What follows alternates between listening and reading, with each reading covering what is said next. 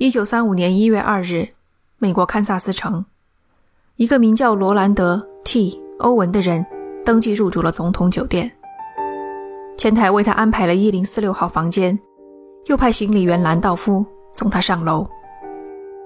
电梯里，欧文主动和兰道夫攀谈起来，聊到前一天他住在穆尔巴赫酒店，谁知道那儿的房价贵得离谱，自己这才到总统酒店来。兰道夫不动声色地打量这个不停抱怨的客人，他明明穿着一件看上去相当名贵的黑色大衣。兰道夫又看了看他的脸，视线立刻被锁死。一条长而宽的伤疤，像白色的裂骨，横在深棕色的发丝间。有一只耳朵是菜花耳。所谓菜花耳，指的是一种耳部畸形。当耳部经常受伤，导致软骨坏死后，便会逐渐变成菜花的形状，因而堪称是拳击运动员的一大特征。光看脸，难以判断此人的年龄，二十到三十五都有可能。来到房间后，欧文从大衣口袋里掏出一把发刷、一把梳子和一罐牙膏，这些便是他所有的行李。今天是欧文入住总统酒店的第一天，第四天，他便命丧黄泉。看似强悍的他，被人折磨一夜致死。不仅如此，人们还发现，罗兰德·欧文是一个假名。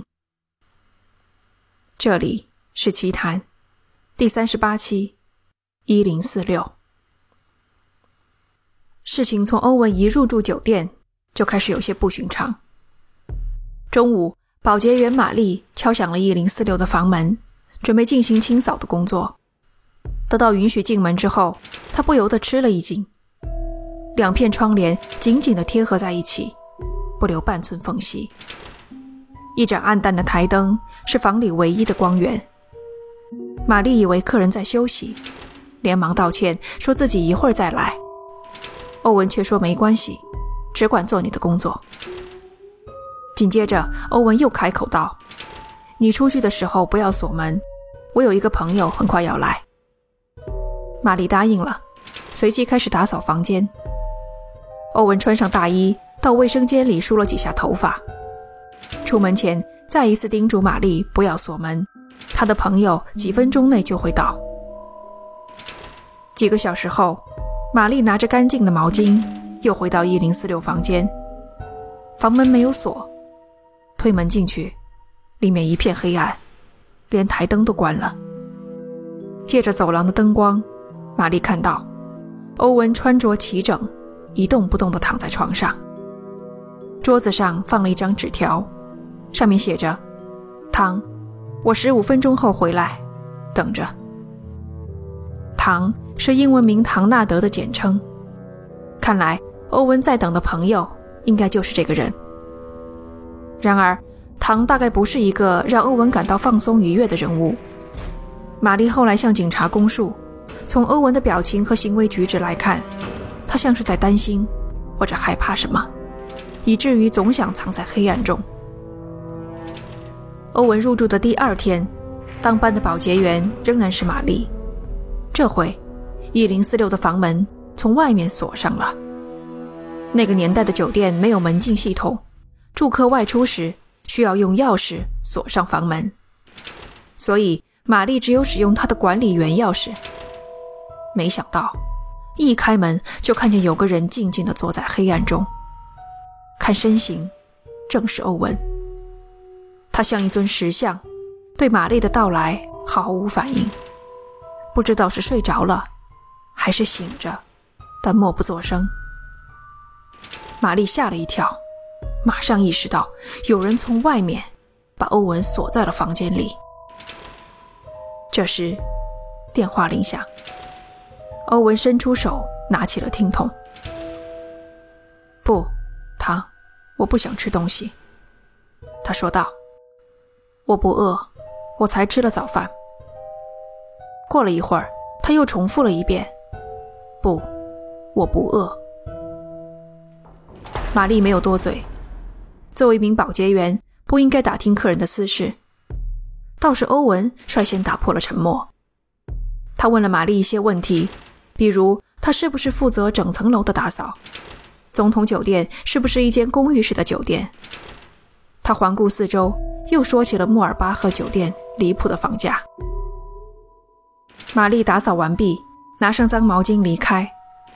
下午四点过，她拿着干净的毛巾回到一零四六，站在门口，他听见里面有两个男人说话的声音，便轻声敲响了房门。谁？里面一个粗重的声音问。保洁员来送干净的毛巾。我们不需要。那个声音吼道。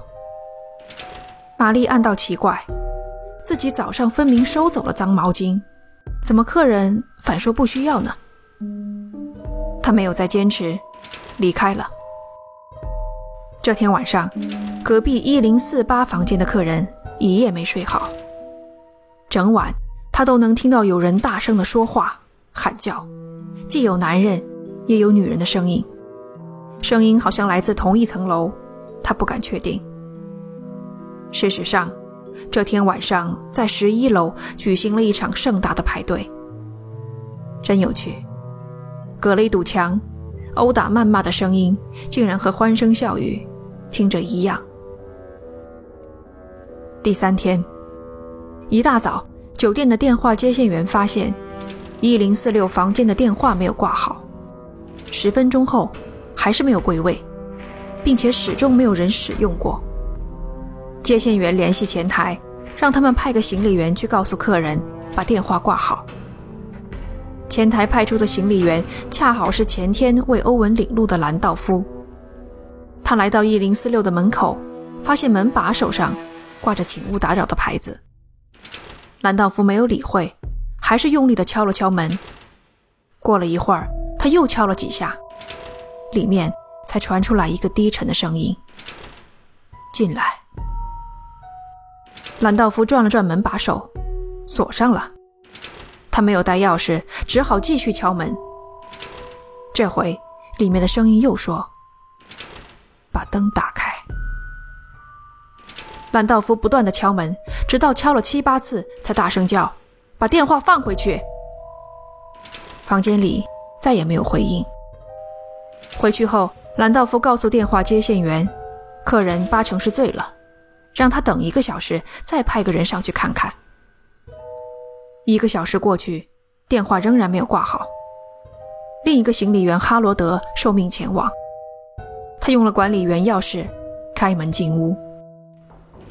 屋子里漆黑一片，若不是走廊有灯，根本看不见床上躺着一个赤身裸体的人。那正是欧文。哈罗德以为他喝醉了，又看见桌子翻倒，电话掉在地上，便上前将其扶正，电话归位。这才又看到，欧文周围的床单上有大片大片的暗影。哈罗德退出来，锁上房门。上午十点过，接线员向他的上司报告，一零四六房的电话又没有挂好。半个小时后，兰道夫再次前往，发现“请勿打扰”的牌子还挂在门把手上。敲了几下，没有回应，便用钥匙打开了门。不曾想，却看到了令他终身难忘的惊魂一幕。进门半米的地方，欧文跪在地上，膝盖。手肘着地，头深深地埋在两只手中，鲜血从指缝间淌了出来。兰道夫急忙打开了灯，这个时候他居然还想着电话的事儿。等放好听筒，抬头一看，墙上、床上、浴室里全是暗红的血迹。兰道夫吓得魂飞魄散，冲出房间，将这事儿报告了经理。一行人赶回现场，这时门只能打开一个巴掌的长度。很明显，欧文倒在了门后。警察和医生赶来后发现，欧文的手、脚、脖子都被绳子捆住，身上伤痕累累，胸口有多处刺伤，其中一刀刺穿了肺，右侧的头骨粉碎，明显遭受了不止一次重击。再看房间里。血溅四壁，连床头柜和天花板上都有飞溅上去的血点。经验丰富的警察一看这情形，就猜到欧文此前一定遭受了长时间非人的殴打折磨。后来，医生根据欧文身上大量凝固的血液判断，伤口形成于六到七个小时前，远远早于兰道夫早上第一次敲门的时间。可令人惊奇的是，欧文身受重伤，大量失血，可他居然还活着。警察赶紧问：“之前有谁在房间里？”欧文处于半昏迷的状态，快要说不出话了，只小声回答：“没人。”“你怎么受伤的？”“我摔倒在了浴缸上。”“你想自杀吗？”“不。”最后这个“不”字小声的几乎听不见。说完，欧文陷入了昏迷，随即被送往医院进行抢救。警察们勘察了现场，房间里一件衣服都没有，内衣、鞋袜、衬衫、裤子，包括欧文入住时身穿的黑色大衣，通通不见。欧文带来的三样个人物品没有找到，酒店配备的香皂、洗发水也没了。警察找到的物品有一块领带的标签，一只发夹，一根安全别针，一支没有点过的香烟。在放电话的玻璃桌上，警察提取了四枚指纹，看大小，应该是女人的指纹。现场没有找到凶器，警察彻底排除了自杀的可能性。在查阅了欧文于登记簿上留下的信息后，发现他的家乡在加利福尼亚州。当天晚上，他们就联系了加州警方，请他们帮忙查证欧文的身份。加州方面回复，没有这个人的记录。家乡是假的，会不会罗兰德·欧文这个名字也是假的呢？警察没有机会再仔细询问欧文了。凌晨刚过，他在医院去世，直到死前都一直处在深度昏迷的状态中。尸体停入殡仪馆后，有不少人都前来认尸，好些个人都说见过欧文，还有几个拳击手声称和他较量过。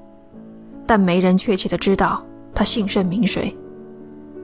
警察想起欧文曾经提到他在穆尔巴赫酒店住过，也许那儿会有一些新的线索。结果，前台的登记簿上没有欧文的名字。同一天，倒是有一个和他外形相似的人入住，但那人留下的名字是尤金 ·K· 斯科特，家乡一栏填写的还是加利福尼亚。询问加州警方之后，那边的回应与之前相同，没有这个人的记录。与此同时，警方还在追查欧文口中“唐”这个人的身份。他到底是谁？和欧文的死有没有关系？随着线索一条条冷却，案子始终停滞不前。三月初，殡仪馆刊登了告示，他们准备让欧文下葬。时间是第二天，地点在一块无名氏墓地。无名氏墓地的英文是 Potter's Field，直译过来是窑工之地，砖窑的窑，专门指埋葬无名氏或贫穷之人的地方，和那些风景优美、精心维护的墓园有很大的区别。然而葬礼没有如期举行，因为殡仪馆接到了一个电话。电话是一个男人打来的，他拒绝透露自己的姓名，只说尸体不要马上下葬，我很快会送来一笔钱，当做葬礼的费用。还有，不要把尸体葬在无名氏之墓，把它葬到纪念公园去，这样他就可以离我的妹妹近一点了。殡仪馆推迟了葬礼，并将此事告知警方。二十天后，他们收到了一个匿名包裹。里面用报纸包着一些现金，足以支付丧葬的所有费用。不光是殡仪馆，一家花店也以同样的方式接到了电话，收到了钱，五美元，预定了十三朵玫瑰，还夹着一张卡片，上面写着：“永远爱你，路易斯。路易斯在英文中是个中性名字，女性采用这个名字时会在后面加一个字母 e。由此推测，卡片上的这个路易斯应该是名女性。欧文正式下葬后，报纸刊登了这一消息。同一天，编辑部接到了一个女人打来的电话。电话中，女人指责他们搞错了事实，必须登报修正。她说：“欧文没有葬在无名氏之墓，你们去给殡仪馆和花店打电话，就知道欧文先生的葬礼费用已经付过了。他的棺材上还摆放着一束鲜花。”编辑忙追问他是谁。女人拒绝透露，挂断了电话。尽管没有证据，但人们基本认定打电话的一男一女和欧文之死相关，说不定就是施暴之人。真是怪事！欧文死前惨遭毒打，却不肯说出施暴者的名字，还把一切都往自己身上揽。而施暴者呢，虽然对他又是痛殴又是刀刺，却出钱办丧事，还说。永远爱他，这也促成了关于本案最广为接受的一个推论：欧文背叛了他的爱人，而被找上门来的爱人和他哥哥合伙虐待、毒打致死。当年办案的警察一定也做出了相同的推论，他们派便衣于墓地巡逻，想看看有谁来祭奠欧文。结果，直到他们撤走，也没有等来一个人。事件热度渐渐褪去，一年半以后，案件忽然有了重大突破。一名中年女性看到了欧文的照片，认出那正是他失踪两年多的儿子。原来，欧文的真名叫做阿特莫斯·欧格尔特里。一九三四年四月离家，八个月后客死他乡，死的时候只有十七岁。阿特莫斯的母亲虽然一直怀疑儿子出了事，但他并没有报警。一个理由是，在这一年半的时间里，他陆续收到了三封儿子寄来的信。第一封寄来的时间是一九三五年的春天，阿特莫斯已经去世几个月了。三封信都很短，并且在母亲看来措辞十分古怪，不像阿特莫斯的口吻。关键是。信件都是用打字机打出来的，而阿特莫斯不会打字。到底是谁冒充阿特莫斯给他的母亲写信，塑造其尚在人世的假象？他又为什么要这么做？随着欧文真名的揭示，警方进一步追查到，他在堪萨斯城停留期间，还曾经住在第三家酒店里，而且同他一起住店的。还有一个男人，这个男人的身份，警方未能查明。事情到此，基本没有新的进展了。这案子倘若真是情杀，之前种种奇异之处也就不足为怪了。而让整件事与众不同的，是六十五年后的一通电话。二零零零年，堪萨斯城的公共图书馆接到了一个外州打来的电话。咨询这件尘封了半个多世纪的案子。电话中说，家里最近有一位长者去世了，他们在整理遗物时发现了一个盒子，盒子里装着几张简报，全部是当年报纸对一零四六房间谋杀案的报道。打电话的人说，报纸上提到的某样东西也装在盒子里，可是无论图书馆的人怎么询问。他都拒绝透露那是什么，也没有提供自己的姓名。最后的这段小插曲，令人唏嘘不已。凶案的那晚，当事人的爱恨情仇在一个狭窄的酒店房间里蓄积、爆发。人们在情绪高昂的时刻，总会合理化自己的行为，笃定将来绝不会后悔。等故人入土，时过境迁。当年烈火轰雷般的情感早已化作云烟，只有遗物一件，连同几张发黄的简报，将鲜活的记忆浓缩在一个小小的盒子里。这期节目我们讲的是未解悬案。如果你喜欢这一类型，欢迎收听专辑里的《冰谷女尸》。感谢你的收听，这里是奇谈，我们下期见。